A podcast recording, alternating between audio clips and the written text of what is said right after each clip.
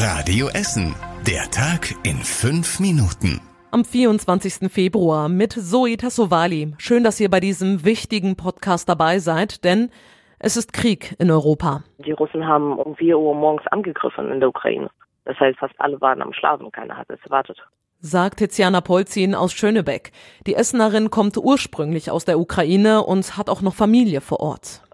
Ich habe Angst. Ich bin hier, ich habe Angst. Ich habe Angst um meinen Vater, ich habe Angst um meine ganze Familie, um meine Freunde. Ähm, die Nachrichten will man nicht hören. Und das ist das Gefühl, dass dein Leben, dein, dein Welt bricht zusammen, so wie du es kennst. Seit dem Morgen befindet sich die Ukraine im Krieg, nachdem Russland dort mit der Invasion begonnen hat. Der russische Präsident Putin hat eine groß angelegte Militäroperation befohlen, und zwar aus der Luft, am Boden und zur See. Der ukrainische Botschafter in Deutschland, Andriy Melnik, hat den Angriff auf sein Land scharf verurteilt.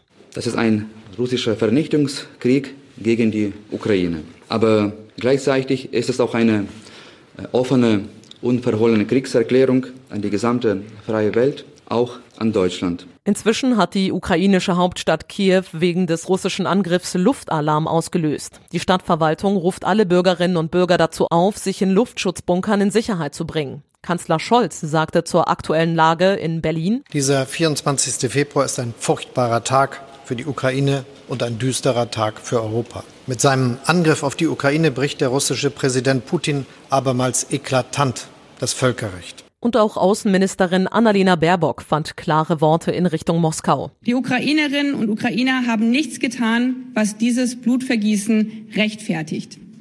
Ich bin überzeugt, auch in Russland werden viele Menschen sich dafür schämen. Die NATO will die Ukraine trotzdem nicht mit eigenen Truppen unterstützen. NATO-Generalsekretär Stoltenberg betonte in Brüssel nur, dass man alles Erforderliche tun werde, um NATO-Gebiete zu schützen. Die Ukraine ist kein Teil der NATO. Stattdessen haben sich die EU-Staaten auf ein neues Sanktionspaket gegen Russland verständigt. Darin geht es um die Bereiche Energie, Finanzen und Transport.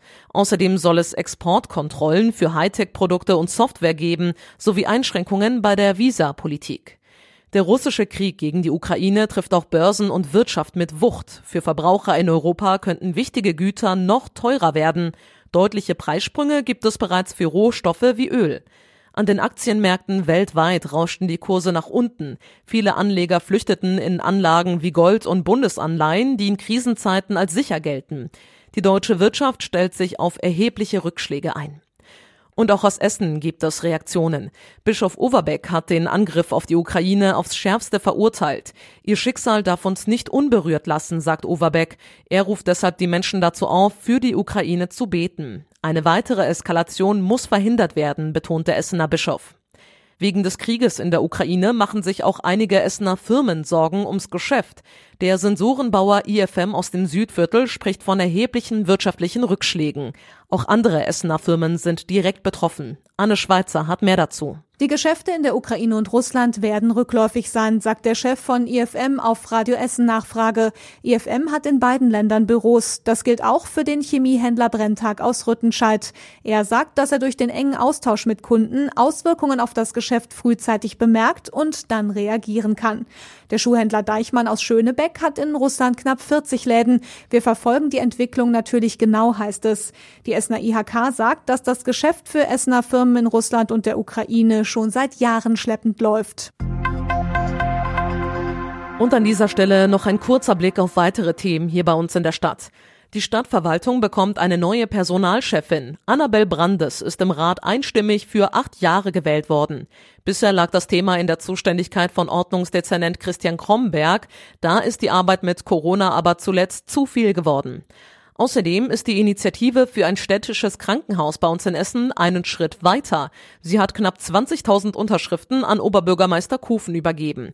Damit könnte es parallel zur Landtagswahl im Mai auch einen Bürgerentscheid geben.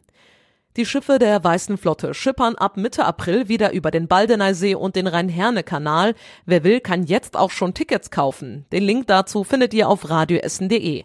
Besonders beliebt sind immer die klassischen Linienfahrten, aber auch Sonderfahrten wie die Fünf-Schleusenfahrt oder die Sunset Cruise. Und zum Schluss der Blick aufs Wetter. So langsam verzieht sich der Regen, es lockert in der Nacht sogar etwas auf, dafür schneit es möglicherweise ganz, ganz leicht. Es wird außerdem kühler bei um die zwei Grad. Die nächsten Nachrichten aus Essen hört ihr dann morgen früh wieder ab 6 Uhr hier bei Radio Essen. Euch jetzt allen einen schönen Donnerstagabend. Seid vorsichtig und bleibt gesund. Das war der Tag in fünf Minuten. Diesen und alle weiteren Radio Essen Podcasts findet ihr auf radioessen.de und überall da, wo es Podcasts gibt.